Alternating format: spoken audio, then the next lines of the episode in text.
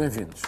A União Europeia está bem e recomenda-se poderia ser o resumo do último Estado da União de Ursula von der Leyen. A Presidente da Comissão defendeu o balanço da sua presidência e os desafios pelos quais passou, com destaque para a pandemia de Covid e a guerra na Ucrânia. Von der Leyen realçou a união geopolítica em apoio a Kiev, defendeu o alargamento do Bloco Europeu, admitiu a revisão dos tratados e referiu desafios de dinamizar e regular a inteligência artificial e a computação quântica. Apontou ainda o dedo a Pequim, referiu as subvenções à sua indústria automóvel, a China já ultrapassou a Alemanha e o Japão como maior exportador mundial de viaturas. Von der Leyen pescou o olho à direita em política climática e migratória, admite adequar o exigente Pacto Verde Europeu às preocupações dos agricultores industriais e, na questão da migração, deu o exemplo do acordo com a Tunísia, país, apesar de tudo, em deriva autocrática. Só que o tema da migração é cada vez mais sensível. Da Itália aos países escandinavos, passando pela Alemanha, a extrema-direita está a ganhar terreno com o argumento identitário e, mais ainda, no atual contexto de desordem global, com os receios que ela acarreta estimula, por isso, a necessidade de proteção e acaba por inflamar o discurso nacionalista. Isto há alguns meses das próximas eleições europeias. Sobre isso, von der Leyen nada falou, e muito menos se se recandidata ou não ao cargo de Presidente da Comissão. Marcelo, como é que analisas este medir de pulso ao Estado da União?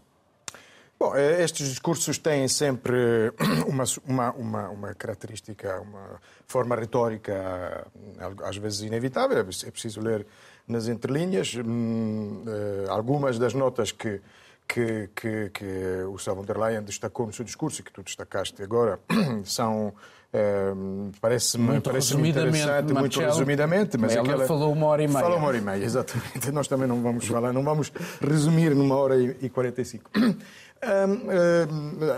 A União falou da União da, da Saúde para, para fazer face à, à, pandemia, da União Geopolítica. Sobre a União Geopolítica, disse, e, e parece-me inevitável vistos os tempos e o contexto em que estamos, eh, que o alargamento da União Europeia, para quem ainda não, não tivesse percebido, é de facto uma questão de, de, de sobrevivência eh, face às ameaças que, que, que temos, eh, sobretudo na, na, frente, na frente leste e com, com a invasão da Ucrânia. Não dá datas, e neste aspecto existe, podemos notar, porque Charles Michel tinha falado em 2030 para alargar como data, para dar um, um horizonte ao alargamento aos países que estão na lista de espera. Ela não dá esta data, talvez seja mais um sinal da, da picardia entre Michel e von der Leyen face à qual a picardia entre o presidente Marcelo e António Costa não é nada, porque sabemos que existe ali um frição muito grande.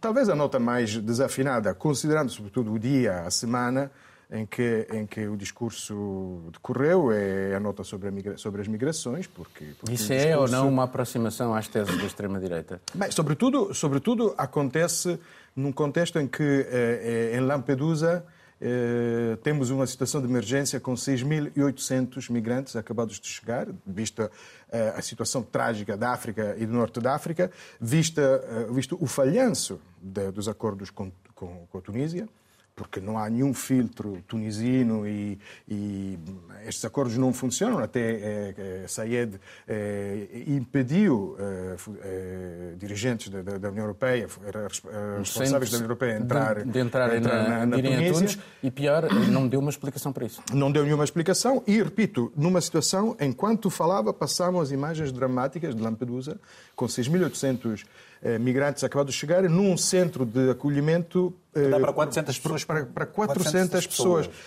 que, eh, portanto, mesmo do ponto de vista arquitetónico, eh, nenhum governo italiano teve a, a, ideia, a capacidade de ampliar, porque ampliar um centro de acolhimento seria sujeitar-se à crítica de quem diz ah, estamos a abrir as portas. Portanto, a situação, nem sequer o espaço para distribuir Daí a minha questão, estamos a poucos meses das eleições europeias, este, este assunto das migrações vai conseguir tornar-se um dos grandes os dois, assuntos. Os dois grandes assuntos For, são é. este e o Pacto Ecológico, que não mencionei e, e, e que, é, que, é mais um, uma, um momento difícil, será mais um, um ponto muito difícil, porque, aliás, o próprio Manfred Weber, digamos que essa, essa operação de charme que andou a fazer com, com Giorgia Meloni para eventualmente in, eh, eh, inserir nesta maioria, que agora chama maioria Úrsula, os reformistas e conservadores, portanto, a direita, um dos grupos da extrema-direita. Agora, Meloni que se encontrou com, com Orban. Uh... Acaba de se encontrar com Orban, que é mencionar também, no, no, nome de uma identidade europeia que não é a identidade europeia que nós queremos,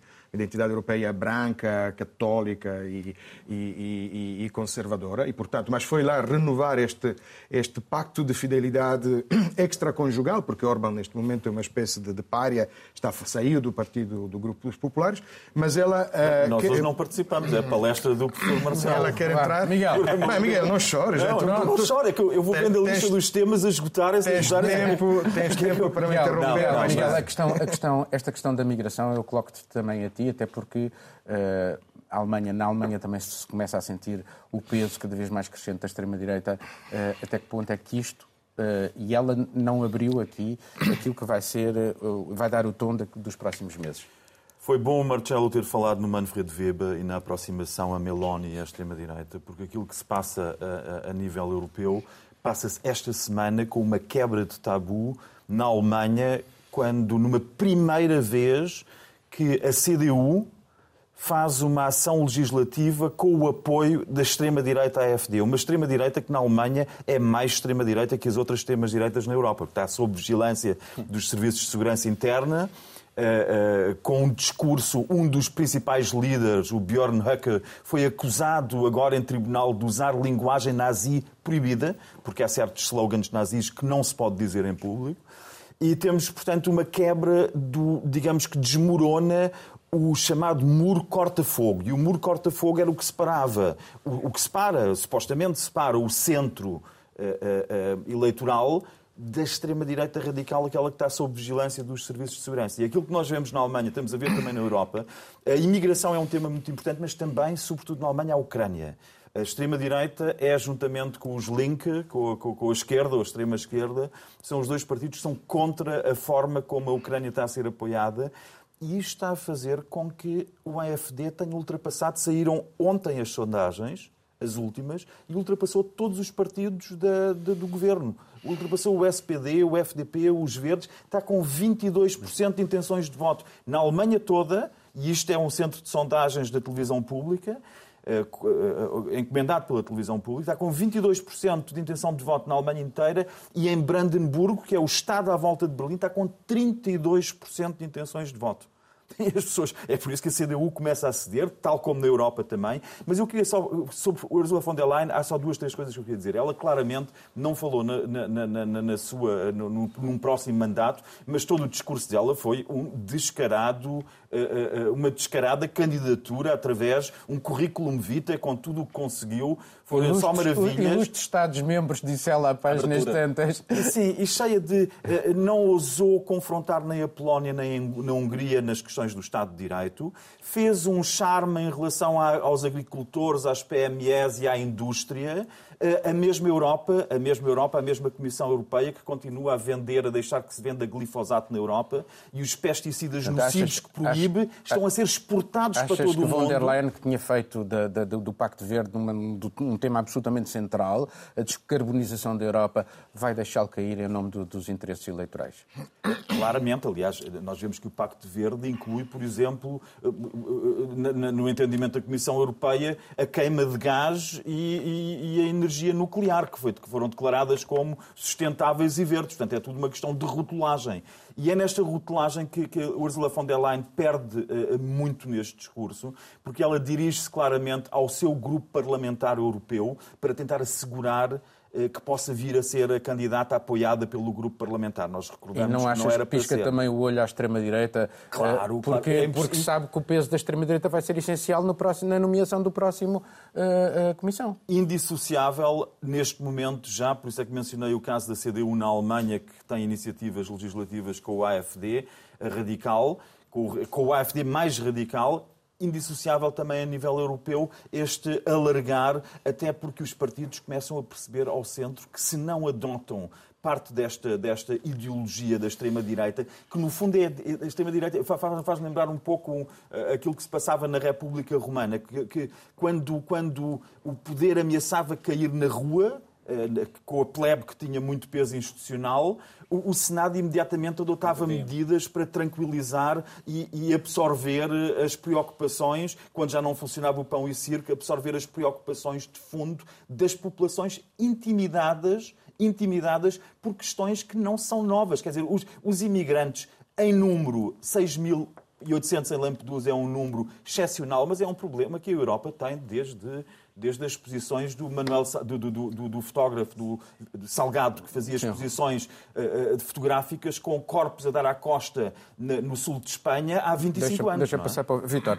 Queres destacar aqui alguma, algum aspecto da, do discurso de von der Leyen? Uh, porque há tantos outros, é quando ela fala, por exemplo, em, em, em alargar uh, a, União, a União ou alterar tratados. Isto, acho, isto é acho... abrir a caixa de Pandora e oh. arranjar um problema enorme. Paulo, enfim. eu vou começar por falar da migração.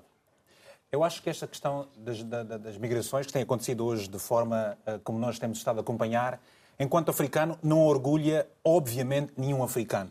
E, portanto, nós vimos esta semana, uh, num centro em Também Itália... Também europeu. Oh, não, deixa-me dizer. Eu acho que não orgulha nenhum africano e envergonha a União Europeia de modo geral. Uh, uh, nós vimos que num centro onde há uma capacidade para 400 pessoas, chegaram quase 7 mil pessoas num só dia e vemos imagens debradar os seus. E, portanto, faz-se uma correlação na forma como se tratam os africanos quando tentam entrar para, para a Europa e como foram tratados, por exemplo, os, os, os ucranianos quando tiveram que sair da, da, Ucrânia. E, portanto, isso não orgulha absolutamente nenhum africano e deveria envergonhar ainda mais a própria União Europeia. Agora, Ursula von der Leyen, obviamente, que tem um papel fundamental. Eu acredito piamente que ela se vai candidatar para os próximos cinco anos na União Europeia. Depois de ter saído Angela Merkel uh, uh, uh, da, da Alemanha, portanto, ela é uma mulher que teve um braço muito forte e, e, e conseguiu lidar com questões da, da, da, da própria eh, Covid-19, portanto, eh, eh, exerceu ali um papel fundamental na questão da, da, da guerra da Ucrânia. São 19 meses que, que, que, que a coisa continua e com um fim ainda uh, desconhecido. E, e, com portanto... novas, e já agora, Vitória, com novos desafios, porque esta questão da inteligência artificial, uh, por exemplo, é, é, muito sensível e aquilo que ela propõe é uma espécie de painel intergovernamental para o clima, quando nós sabemos que, apesar dos aquilo que os cientistas andam a dizer e dos, do, daquilo que são os dados científicos, ninguém ainda ligou e, verdadeiramente e, a essa questão e estamos todos a viver as alterações climáticas. E atenção, foi agora lançado a questão da questões quânticas com Elon Musk lançar um novo projeto e, portanto, portanto, coloca o mundo em enormes desafios. Eu acho que ela terá para frente, nos próximos cinco anos, candidatos, e eu acho que a questão do Partido Popular Europeu uh, uh, dará, eu acho que mais a esquerda, mais a direita e mais o centro, porque ela também é um conjunto de partidos uh, que, que, que dar-lhe-ão esta confiança. O desafio vai ser exatamente essa questão da, do leste, o alargamento da, da União Europeia para os países do leste vai ser um grande desafio no, no, no, nos próximos tempos, porque eh, quererão também ter uma voz mais, mais forte por conta das, das várias dinâmicas que Mas se verificam na União Europeia. Não desloca o centro de gravidade eh, europeu muito mais para o leste, em detrimento, por exemplo, de países como Portugal, ou até França e Alemanha, o eixo da... Eu acho que, mais do que deslocar, vai ser como que, por exemplo, a União Europeia vai lidar com o problema da, da Itália relativamente à migração e a forma como a Itália tem pressionado a França França, na forma como a França tem, tem, tem lidado com as questões uh, uh, africanas é nos países francófonos. Mas Sim. é uma hipocrisia que até convém à Comissão Europeia esse alargamento e esse discurso mais radical dos países de leste, a xenofobia, até é uma, uma, um pretexto hipócrita, com alguma hipocrisia por parte da Comissão Europeia, porque vão dizer que vão ter que ceder àquelas posições, que é no fundo o que querem fazer. Portanto, vão ceder às exigências mas do mais, mas mais do que ceder, mas mais do que ceder, rapidamente, mais do que ceder, mais do, mais do que ceder. A entrada destes países do leste da União Europeia vai exigir mudanças de Constituição. O problema é que há uma coisa que se diz na Constituição e outra coisa é aquilo que se defende em termos práticos na realidade de cada país. Eu não sei se esses países tão, estarão tão adaptados a lidar com, a, com a, que são as exigências da União Europeia. Mas é por isso que não há uma data para, é tudo para paulatina até 2030. Amanhã, Meus senhores, eu uh, quero dar as boas-vindas à Adriana Niemeyer, que é jornalista, correspondente da Rádio France Internacional uh, e uh, que está pela primeira vez aqui neste programa. Adriana, sobre este discurso de von der Leyen, o que é que irias destacar? Não, simplesmente eu achei que, logicamente, como ela querendo agradar um pouco todos vamos dizer, os partidos e países e questões, eu achei assim um discurso bem morno.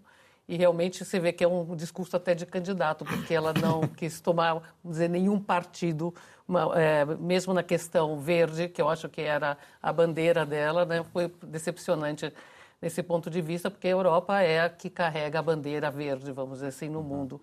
E a gente vendo que Estados Unidos realmente que praticamente está fora de, de vários acordos e também China e todos os grandes países, as grandes potências fora dos acordos uh, por uma, uma, pelas alterações climáticas, eh, eu acho que ela poderia ter reforçado uh, esses pontos em vez de, de, voltar atrás e agradar. Mas isso, mas isso é, o, é, é, ter em conta as eleições e o fundo de comércio eleitoral da direita e do centro-direita e da extrema-direita, não é? Quer dizer, mas é... eu acho que afinal não vai estar nem de um lado nem do outro, não sei, é na minha opinião. Não, é, é mas é... 2024 a operação, será um a operação de charme com a direita do, do, grupo reformistas e conservadores era precisamente para eliminar da coligação atual da famosa maioria Úrsula os verdes precisamente para abrir mais aos novos partidos que surgiam. Sabemos que na Holanda o grande partido forte, partido forte mas, neste mas momento é, mas é, é curioso, os agricultores. É curioso, certo, é curioso porque este ano, mais do que provavelmente em nenhum outro uh, recente,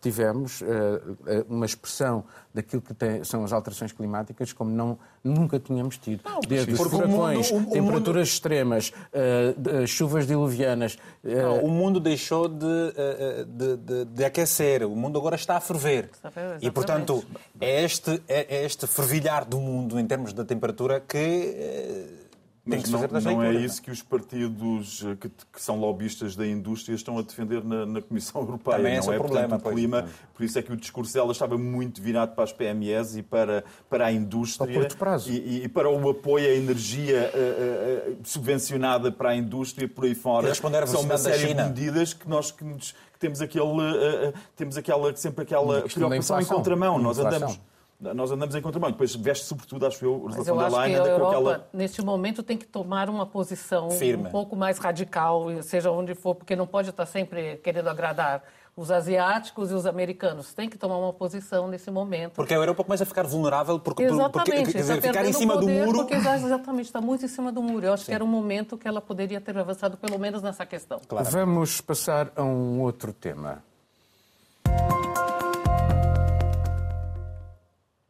Putin e Kim Jong-un uh, reforçam os laços entre os seus países num encontro inquietante para o mundo.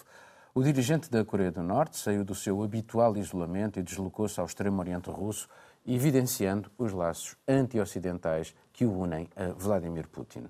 A Coreia do Norte tem sido dos poucos países a apoiar cegamente a agressão russa contra a Ucrânia, incluindo nas Nações Unidas. Os dois países têm armas nucleares e têm sido ambos fatores de perturbação nos equilíbrios internacionais. A invasão da Ucrânia pela Rússia e os disparos de mísseis em direção aos países vizinhos por parte da Coreia do Norte são disso exemplo. Até há uns anos, a Rússia juntou-se sempre ao esforço internacional para frustrar as ambições nucleares da Coreia do Norte, mas essa postura parece estar a desaparecer. Desde 2017 que Moscou já não condena os ensaios nucleares norte-coreanos. E a atual fragmentação do mundo, intensificada pela guerra na Ucrânia, acentua o risco de tornar a luta contra a proliferação nuclear numa vítima colateral, com os riscos para o mundo tudo isso acarreta. Putin e Kim Jong-un estão ambos num momento de necessidade. A Rússia precisa de mais munições e equipamento militar para o campo de batalha. A Coreia do Norte, isolada e empobrecida, necessita de alimentos, combustíveis e financiamento, além de ajuda tecnológica para os seus programas de mísseis e satélites. Vítor, o secretismo dominou, mas que leitura é que se pode fazer deste encontro? O Vladimir Putin disse que poderá haver aqui alguma possibilidade de se estabelecer uma, uma relação uh, militar, uma cooperação militar com a Coreia do Norte. Bom, isso poderá, me parece ser que já acontece, muito, é, muito, é muito mais provável que esteja já a acontecer do que verdadeiramente uh, uh, esperar que venha a acontecer. Ora, eu acho que a Coreia do Norte está vulnerável há bastante tempo e a Rússia precisa de um parceiro forte um, e então, juntando-se, a Coreia do Norte juntando-se à, à, própria Rússia, uh, agiganta-se na relação com a Coreia do Sul e também na relação, na relação, quer dizer que não existe relação, mas na, relação com, na, na forma como é, se encara com, com, com, com Washington. E, portanto, uh, Putin precisa desta, desta relação com, com ele e garante, que nós sabemos, que vai assistir aos ensaios uh, militares que, vão fazer, que vão fazer nos próximos dias. Ora, é interessante olhar para tudo isso porque está a chegar o inverno e, portanto, o, o, o histórico da guerra poderá mudar. Uh, Putin poderá aproveitar esta, este período para, para gigantar-se e aproveitar, porque vai, vai, haverão eleições na, na, na Rússia Sim, e, portanto, vai, e vai aproveitar isso e poderá ser eleito naturalmente. Num, o, poderá ser eleito naturalmente, oh, Vitor. Quer dizer, eu acho, eu acho, eu acho que poderá ser eleito. Eu acho que não, não, não vale a pena dizermos o contrário. Poder... Existe, existe um debate sobre isso, não sei. Navalny, Navalny não sabemos se aparece nem Não sei como é que eles vão, mas bom, uh, uh, Será que ele vai partir vulnerável? Não me parece que assim, que assim venha acontecer. Agora, a verdade é que não, poderão não haver eleições uh, na Ucrânia por, por, por conta da, da, da, realidade do país, mas uh, uh, esta é uma forma que. e, aliás, a Rússia não condena a Coreia do Norte na ONU já há bastante tempo e, portanto, a Coreia do Norte tem as armas que a Rússia poderá. Uh, mas o, mas o Conselho de Segurança aprovou uh, o embargo. A própria o Rússia, a Rússia, a Rússia apoiou. as armas uh, uh, da Coreia Isso vai obrigar Putin numa espargata que vão ficar a ver as virilhas. Putin... as virilhas. Vamos ver. Bom, é uma equação extremamente difícil. Deixa-me passar aqui para, para a Adriana. neste deve haver, neste encontro, nem que seja ao nível da imagem. Uh, Putin, apesar de tudo, não tem a imagem de pária uh, que tem Kim Jong-un. Uh, enfim, a sua imagem de pária também se acentuou, mas não tem a mesma imagem de pária. E, portanto, neste deve haver quem é que ganha mais. É Putin ou Kim, Kim Jong-un? É exatamente o que eu ia falar. Parece uma coisa praticamente um encontro cinematográfico, né? Essa chegada em comboio, né? Com essa escada de madeira, com essas uh, seguranças, né? Era Logicamente, quem ganha é, é o Kim, porque Putin, nessa, nesse momento, é, pronto, está com uma guerra em andamento, precisa de certos apoios de, de vários países. E também entrando, fazendo, vamos dizer, a parte do, da parte do mal, o encontro do mal, eu acho que ele não sai ganhando, mas de certa maneira mostra mais força, que tem, também tem apoios de, de outros, uh, vamos dizer, que, estão nuclear, vamos dizer assim, na, do setor nuclear ele, ele vai, vai crescer e vai, vai criar mais, mais medo no mundo, vamos dizer assim. A Guerra Fria vai continuar é, sendo muito presente. Tanto é que agora já marcaram... Esta, esta aproximação é. deve, deve ter feito soar as campainhas, provavelmente, em, em Moscou e na Coreia do Sul. Mas, uh... Sim, mas, mas tanto é que agora também tem o encontro do bem, né? Vamos dizer assim, que é do Biden com Zelensky na próxima semana, né? Pra... então, eu, eu vamos dizer assim, é um, jogo que, assim, do bem e do mal continua. A né? Rússia precisa de armas e a uh, eh, Coreia do Norte tem para, para, para dar à, à, à, Rússia e não, não tem estado a usar-se naturalmente. E depois a, a, a Coreia do Norte está com fome, se assim podemos dizer. Portanto, depois de 2020 Uh, com, com, com, com, COVID, a Covid, portanto ficou altamente vulnerável do ponto de vista das necessidades uh, de alimentos. E a Sim, Rússia poderá sendo, fornecer mas esta... um, um, um, país completamente fechado. Completa, uh, Miguel, este companheirismo de Kim não pode ser lido como uma admissão de fraqueza de Putin se a reunião terminar, este encontro terminar em transferência de armas. Bem, para já era aquela dita espargata que Putin terá que fazer, porque, como o Marcelo bem recordou, no Conselho de Segurança das Nações Unidas, a própria eh, Rússia foi votando ao longo dos anos as sucessivas resoluções que inibem a Coreia do Norte de exportar eh, primeiro armas pesadas, depois armas médias, depois até armas leves. Portanto, como é que Putin vai fazer essa esparreata de conseguir fingir que, que, que ainda é um membro do Conselho sério? de Segurança para ser tomado a sério? Mas uh, o facto é que a guerra implica necessidades e o fornecimento de armas à Ucrânia uh, pelo, por todo o Ocidente obriga a medidas drásticas também de Putin, que tem de ir buscá-las onde as conseguir, sobretudo munição, tem de ir buscá-las onde as conseguir. E só para recordar, Putin não foi, uh, isto não é, não é assim do nada que Kim Jong-un se mete num comboio e, e vai para a Rússia, porque no mês passado, não, em julho, Shoigu, o ministro da Defesa russo, esteve em Pyongyang. E Lavrov também vai lá. E, e, e, já tiveram a fazer. E nós sabemos qual é que é o papel, ouvimos aliás na Ucrânia,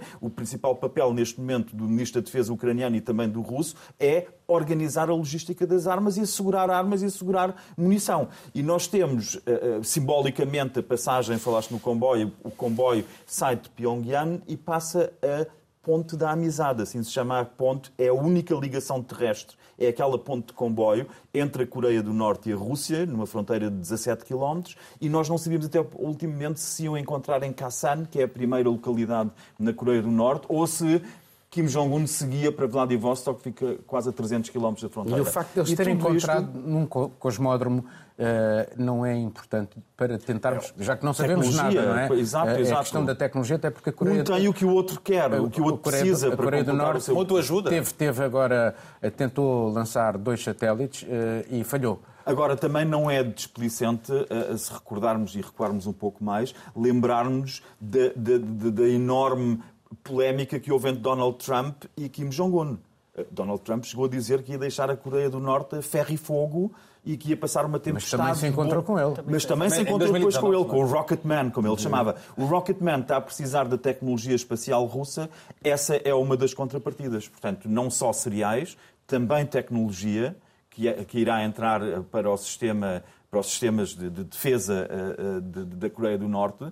E, por outro lado, temos de facto esta aliança que é, é, é, no fundo, eu não concordo que Putin não seja um párea, porque nós olhamos para, para, o que está a passar sempre da nossa perspectiva. Da nossa perspectiva, Putin começou a ser um párea quando foi excluído do G8 e o G8 passou outra vez a G7 com a, com a anexação da Crimeia para o Ocidente. Em 2014. Eh, para o Ocidente, Putin eh, desde então é um párea. Portanto, na perspectiva do Ocidente, é um párea na perspectiva do Ocidente, a dar a mão a um pária que é um pária na perspectiva de todo o mundo, uhum. mesmo do Sul global, porque Putin para o Sul global é tudo menos um pária. Tanto que temos o Presidente do Brasil inicialmente a dizer que não iria cumprir uh, o Estatuto de Roma que o Brasil ratificou e não iria deter, não iria deter Putin se, se ele fosse, para o ano fosse a, a, a, Brasil. ao Brasil. Mas depois algum conselheiro há de ter dito ao Lula, ouça, existe uma coisa chamada separação de poderes, cuidado aí, porque não é o Presidente que decide isso, quem é que é detido e quem não. Marcelo, pegando nesta questão do, dos párias, é justo chamar-lhe um encontro de párias? Eu li isto em vários jornais eh, internacionais? Uh, Parece-me que sim. Algo, há, sempre alguém que é mais pária que outro. Enfim, eu há pouco usei a palavra até para falar de Orban, que é muito menos pária do que estes, mas é só porque saiu dos vários grupos políticos de, de, do Parlamento Europeu. Eu acho que a Coreia do Norte, que é um país, é um país trágico, apesar de algumas farsas cómicas do, do, do que o poder de vez em quando, com que o poder coreano, norte-coreano nos brinda de vez em quando, um país trágico, portanto, é um país eh, em que eh, Putin foi, foi, foi, foi fazer eh, compras, shopping, e, por um lado, pode fazer isto simplesmente com a troca de, de, de, de alimentos, porque é um país, um país que passa fome. Pois. O povo passa fome, enquanto eles comeram, acho, ravioli de caranguejo, ou uma coisa assim, Exatamente. assim, no famoso no famoso comboio. encontro, nesta famosa... no comboio uh, dizes que havia vinho francês e altas iguarias exato, também. Exato.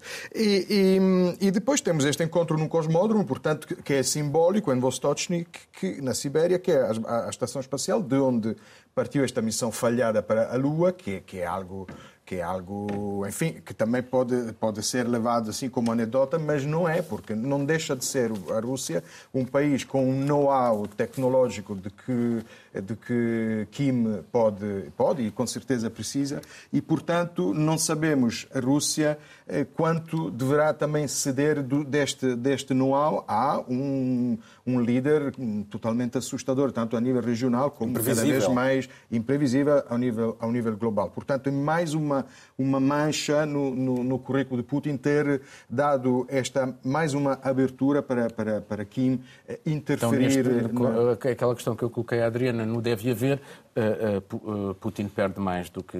Pode perder, porque neste momento o que acontece é que neste momento a Coreia do Norte, que investiu, enquanto o povo passa fome, investiu muito no, no fabrico de armas, neste momento tem munições para um tipo de guerra à antiga na qual a Rússia se envolveu. E, Mas portanto, se, precisa... se Putin perde estatuto no Ocidente, mas ganha com isso a guerra, eu acho que ele não hesita muito entre, Bem, entre sobre, as o, duas sobre, opções. sobre o ganhar a guerra temos ainda que O perceber, a isso. temos ainda que perceber o que é que Putin queria e onde é que, o que é que significa para ele ganhar a guerra. Mas Vamos passar para mais um, um tema. A justiça portuguesa condenou Rui Pinto a quatro anos de eh, prisão com pena suspensa. Pirata informático para uns, lançador de alerta para outros, a sua colaboração com as autoridades e a admissão de ter cometido ilegalidades pesaram na sentença a seu favor. Enfim, o facto de ter sido uma pena suspensa. Rui Pinto foi o responsável por uma das maiores fugas de dados na história do jornalismo, 70 milhões de documentos confidenciais, o chamado Football Leaks expôs contratos milionários, comissões, negócios ruinosos, suspeitas de fraudes fiscais cometidas pelos clubes e intermediários em transferências de jogadores. Em Espanha, foram condenados futebolistas e agentes desportivos, entre eles Cristiano Ronaldo, obrigado a pagar uma multa. Os dados também revelaram negócios de valores exorbitantes despendidos pelos clubes em total irresponsabilidade orçamental.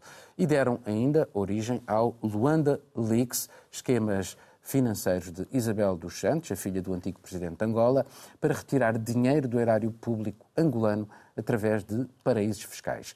Vários países europeus abriram processos de crime com base no conteúdo das caixas de correio pirateadas por Rui Pinto. Franceses, suíços e belgas chegaram a apresentar um pedido de cooperação europeia no âmbito do Eurojust, a Unidade de Cooperação Judiciária da União Europeia, para ouvir Rui Pinto como testemunha e obter os dados apreendidos e encriptados.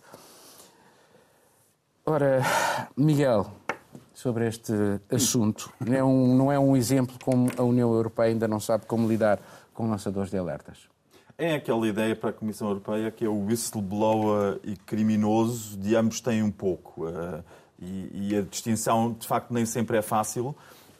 No caso de Rui Pinto, uh, com alguns, de facto, com algumas questões de uma pessoa que, a dado ponto, em primeiro lugar, a minha imensa admiração pelos resultados do seu trabalho. Porque não é qualquer pessoa que põe um Cristiano Ronaldo, agora já se pode dizer mal do Cristiano Ronaldo em Portugal, já não nos cai tudo em cima, desde que foi para a Arábia Saudita, e que diz mal de Portugal. Mas, por um lado, conseguiu pôr Cristiano Ronaldo às portas da prisão com o seu trabalho, resultado do, do seu whistleblowing.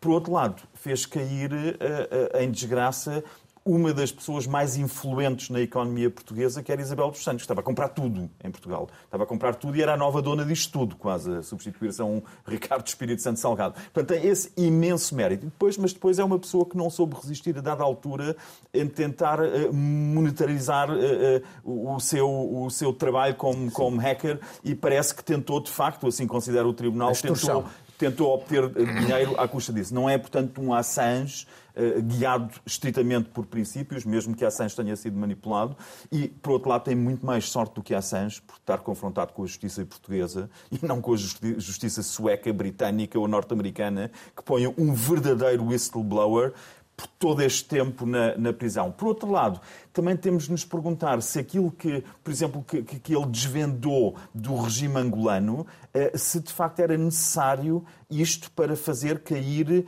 Isabel dos Santos em desgraça e porque é que isso não aconteceu muito mais cedo. Porque se os empresários portugueses e se os políticos portugueses que fizeram negócios com Isabel dos Santos lessem o Economist, há 10 anos que a revista de economia mais influente do mundo só se referia a Angola como a cleptocracia angolana. Portanto, está escrito há anos, há anos e anos, e, no entanto, a senhora teve um avanço em Portugal que lhe abriram todas as portas, todos os tipos de investimentos que pretendia, numa, numa, numa, numa uh, relação uh, económica com, com, o poder instalado em Portugal que envergonha profundamente Portugal. Eu vou passar, já que falaste em Angola, vou passar para o Vítor, que é um jornalista angolano, e neste equilíbrio é difícil entre aquilo que é a divulgação de casos de gente muito poderosa e a apropriação ilegal uh, de dados. Eh, e, portanto, como é que a justiça pode, de facto, lidar? Porque é crime a apropriação ilegal de dados, mas o benefício público acaba também por ser muito significativo. E por detrás de tudo isso é que ficamos até hoje sem saber quais terão sido as reais motivações do Rui ter feito o que fez. A verdade também é que ele deve agradecer muito ao Papa porque se não, tivesse, se não fosse a, a, a, o, o, encontro recente aqui em Portugal da juventude, a, pena que ele devia ter levado seria provavelmente muito maior e não teria hoje, o, não estaria no estado em que está hoje. E ainda tem outros processos. E ainda tem, e pelo menos o Benfica Sim. vai ficar por lá. Envergonha e suja mais tudo o resto quando ele tentou eh, extorquir entre 500 e 1 milhão e pouco de, de euros a, a, a, uma empresa de, desportiva. Relativamente a Angola e a este caso, bom, foi o que o, o esteve a dizer. Uh, foi novidade em parte. Pior do que ter sido o Rui a trazer esta, esta situação do Luanda Leaks é como as autoridades angolanas lidaram e têm lidado com os nomes que foram divulgados. Nada. Portanto, o caso, por exemplo, de Manuel Vicente, que foi julgado, o presidente João Lourenço impôs-se, uh, o caso foi transferido para Angola. Chegou a Angola, boca fechada, até hoje não se diz absolutamente nada, nem dele, nem de absolutamente ninguém. Ora, aí está um, uma, uma, uma assunto então, nesse caso, há dois pesos, dois pesos e duas medidas. Dois pesos e duas medidas. E por isso é que, por exemplo, o mundo está como está hoje. Para uns há uma justiça, para outros há uma justiça altamente célere e para outros não há nada. Há impunidade? Há absoluta. O Mas estes de... casos não revelam exatamente a impunidade de uma série de pessoas, sobretudo nos meios do futebol, Mas é durante é óbvio. anos. Mas é óbvio.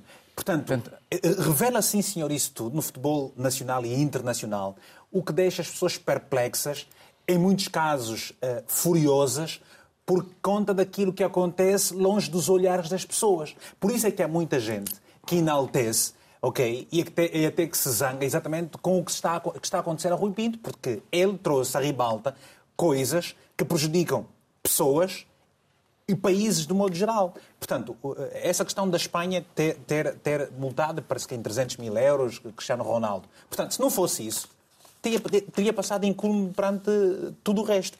Portugal, há muita coisa que devia ter, já, já devia ter feito que não foi feita. Angola não fez absolutamente nada.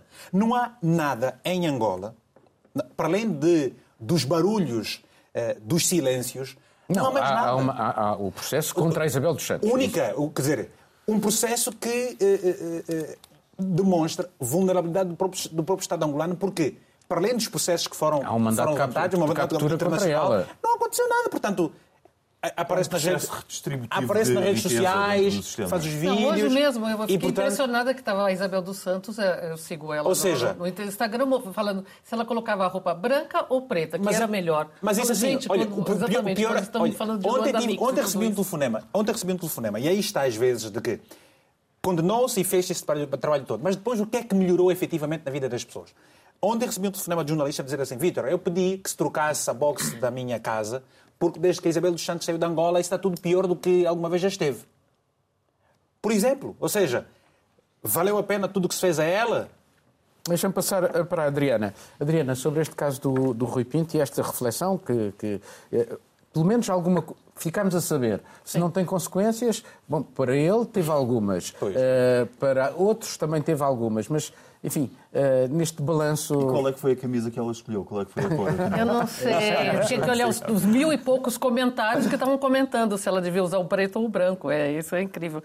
Não, é falar, falar que ela tem um mandado de, de, de prisão. Ela, ela está é, mais é, bonita, está num período sim, de férias, sim, sim. né? Pronto, tá é, mais magra, mais elegante. rir quando você tem, né, confronta com, com essas coisas no Instagram.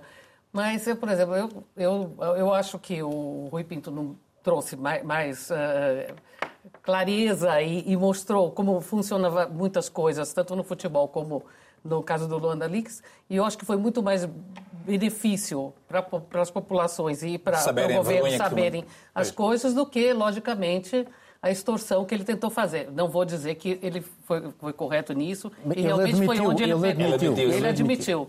Mas eu acho que isso sempre existiu. Lembra aquele filme do Eduardo do, do DiCaprio, que também ele falsificava os cheques sim, sim. e tal. Catch Me If You Can. Catch Me If You Can. Depois, quer dizer, essas é uma história real. Existiam. Exatamente. E agora vamos... Não, deixa, relativamente a Angola, é uma coisa que eu disse, que, que não disse, que foi, se a justiça angolana tivesse 50% da atitude e da transparência que tem a justiça portuguesa, pelo menos, eu não sei se o MPLA estaria no poder hoje. Quantas pessoas do MPLA estariam no poder hoje? Bom, uh, já terminaste. Não, não, não, simplesmente eu vou dizer, eu tenho simpatia. não posso dizer que não tenho por... pelo Rui Pinto. Marcelo. Eu vou ser muito sintético sobre isto. É, é a justiça portuguesa que funcionou, é, sem simpatias romanescas pelos piratas, porque também existe isto. Por um lado, foi reconhecido, foi reconhecido o crime da extorsão, a tentada extorsão. Isto existe. Houve, foi aplicada também a lei de perdão e amnistia do Papa, a famosa amnistia do mas, Papa, mas, mas, atendendo à jovem idade. Do... Marcelo, eh, os advogados do Rui Pinto disseram, eh, falaram, referiram exatamente a esta frase: a defesa de grandes interesses públicos é que isto permitiu a defesa de grandes interesses públicos. Exatamente, também. mas é, é, através, desta, através desta sentença, foi, sim, mas também um tribunal, nós não podíamos pretender que um tribunal ignorasse a tentativa, a, tentativa, a tentativa de extorsão. É por isso que, de certa forma, conseguimos salvar, uh, em italiano diz as cabras e as couves, se calhar soa mal, mas acho que em português é o carneiro e a alface. Enfim, salvou, salvar essas duas coisas. Eu, acho que, eu gosto quando a, a, a, justiça funciona de forma silenciosa, não o silêncio de, túmulo de, de, de, alguns sistemas de justiça, mas de forma... Indo para um provérbio alemão, não sei se não, não foi mais fazer do bode jardineiro também. também. Enfim, agora, agora vamos, né? vamos entrar no. Mas não, não se salva porque tem ainda 337, 377 ainda tem, ainda crimes tem, para ainda responder. Tem, Bom, vamos passar para a última fase do nosso programa. E este é o momento em que cada um uh, deles vai uh, destacar um outro tema. Mas havia também aqui um outro assunto que nós tínhamos previsto e que eu vou usar como se fosse meu tema, porque há 50 anos o governo chileno de Salvador Allende caía e uma ditadura terrível instalava-se no país. Meio século depois, o golpe de Augusto Pinochet, culpado pela morte ou desaparecimento de 3.200 pessoas, de casos de tortura em cerca de 40 mil chilenos, continua a dividir o país. Direita e extrema-direita boicotaram as comemorações e, atenção, não se limita à política. Várias sondagens mostram uma sociedade dividida. Cerca de um terço dos chilenos concorda com o golpe militar de Pinochet, acreditam ser atribuível à gestão do governo de Allende. Mais de metade dos inquiridos acredita que um golpe contra um governo democraticamente eleito pode ser justificado pelo contexto político. E agora és tu, Adriano. O que é que uh, irias destacar uh, desta semana também? Não, o que eu iria destacar, e vou continuar destacando, mas o Miguel aqui já, já adiantou um pouco, é a questão do Lula de fazer essa declaração uh, no final do G20, de que a próxima cúpula que será no Rio de Janeiro, né, provavelmente, ou em Brasília, não sei a cidade, mas será no Brasil, é, que Putin está convidado e que não será preso porque ele, vamos dizer, Lula se sentiu na autoridade, disse que ninguém passaria pela autoridade brasileira. Só que realmente isso foi um desastre diplomático, porque nós fazemos parte do Tribunal Internacional Penal e fazemos e fomos foi já retificado e tudo isso e não não é uma não tem sentido. Não, não tem completamente sentido, e tanto é que ele teve que voltar para trás e, e, falar que agora que é a justiça que vê, que é isso, que é aquilo, mas que ele não entende por que, que a China não faz parte, os Estados Unidos não faz parte.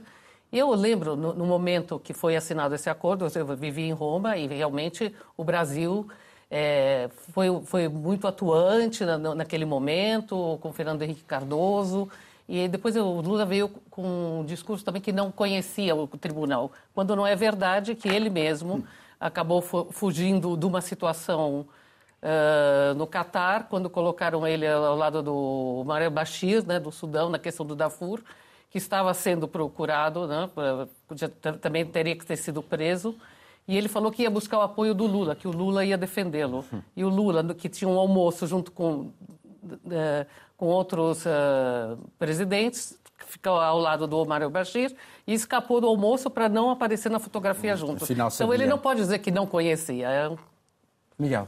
Bem, eu, eu, não só antecipei, sem querer, o tema da, da, Adriana, as desculpas, o tema final, como antecipei o meu próprio tema, porque durante o programa também falei no crescimento de, do AFD, da extrema-direita alemã, que está com intenções de votos, já o disse há pouco, de 22 a nível nacional e de 32 no Land de Brandenburg, que é absolutamente assustador. Como já o referi, queria só dizer que há um estudo interessante que explica esta ascensão brutal das extremas-direitas na Europa e é um estudo que estudou as crises financeiras desde 1870 e que estabelece uma, uma correlação, não só uma correlação, mas uma causa e efeito entre as crises financeiras e o reforço dos partidos de extrema-direita ao longo de 70 eleições, com o reforço eh, estudado, portanto, como fenómeno. Acresce no caso da Europa que não só tivemos a crise financeira e na sequência da qual, com a falência da Lehman Brothers, faz agora, eh, foi em 2008, não só esse, essa falência e a crise financeira que começa depois com o reforço das extremas-direitas, como tivemos ainda o Covid e a guerra da Ucrânia, que são mais dois momentos chaves para o reforço da extrema-direita. Marcelo e Vítor, eu vou começar contigo, mas sejam mais rápidos, está bem? Sim, 30 anos desde a assinatura dos acordos de Oslo entre Rabin e Arafat. Uh, o que é que aconteceu? Os acordos permitiram o regresso de Arafat do exílio, a criação de uma autoridade palestiniana, mas sabemos o que aconteceu. Uh, Arafat morreu em 2004, depois de dois anos praticamente e agora cercado. Estamos a ter, e agora temos a, em Israel em deriva também. E temos os territórios ocupados ainda mais ocupados, uh, os que não estão ocupados estão nas mãos do Hamas e temos a deriva legislativa de Israel. Aliás, Rabin foi assassinado e aquele caldo cultural que levou ao assassinato de Rabin agora está no poder. Itamar Ben-Vir, ministro Netanyahu, mostrou a matrícula do carro poucos, poucas semanas antes que fosse assassinado, dizendo chegamos ao carro dele, vamos chegar também a, a, a, ao primeiro-ministro. Bem, eu não posso deixar de uh, solidarizar-me, uh, naturalmente, com os marroquinos pelo que está a acontecer no país, um sismo que dizimou muitas pessoas e deixou o país completamente Estamos a ver imagens de Moçambique. Relativamente a Moçambique, Moçambique tem as estradas mais mortíferas da região Austrália, da África e provavelmente do mundo. Imaginem vocês, nos primeiros 10 dias do mês de setembro, quase 40 pessoas morreram. São registados anual, anualmente mais de mil, quase para cima de 1.300 acidentes rodoviários e, portanto, eh, eh, eh, já estão 700 pessoas mortas neste ano. E, portanto, eu acho que o governo moçambicano precisa de rever muitas da sua, da sua política, sobretudo casos de corrupção. Há corrupção no ponto mais alto do governo, mas há depois no polícia, em que, imaginem vocês, para haver uma, uma inspeção de uma viatura tem que se andar quase 800 km. E, portanto, não há país que esteja a perder tanta gente, tanta gente nas estados como Moçambique, sobretudo gente uh, com capacidade para trabalhar. Obrigado a todos e assim se fez mais este programa. Tenham um bom fim de semana.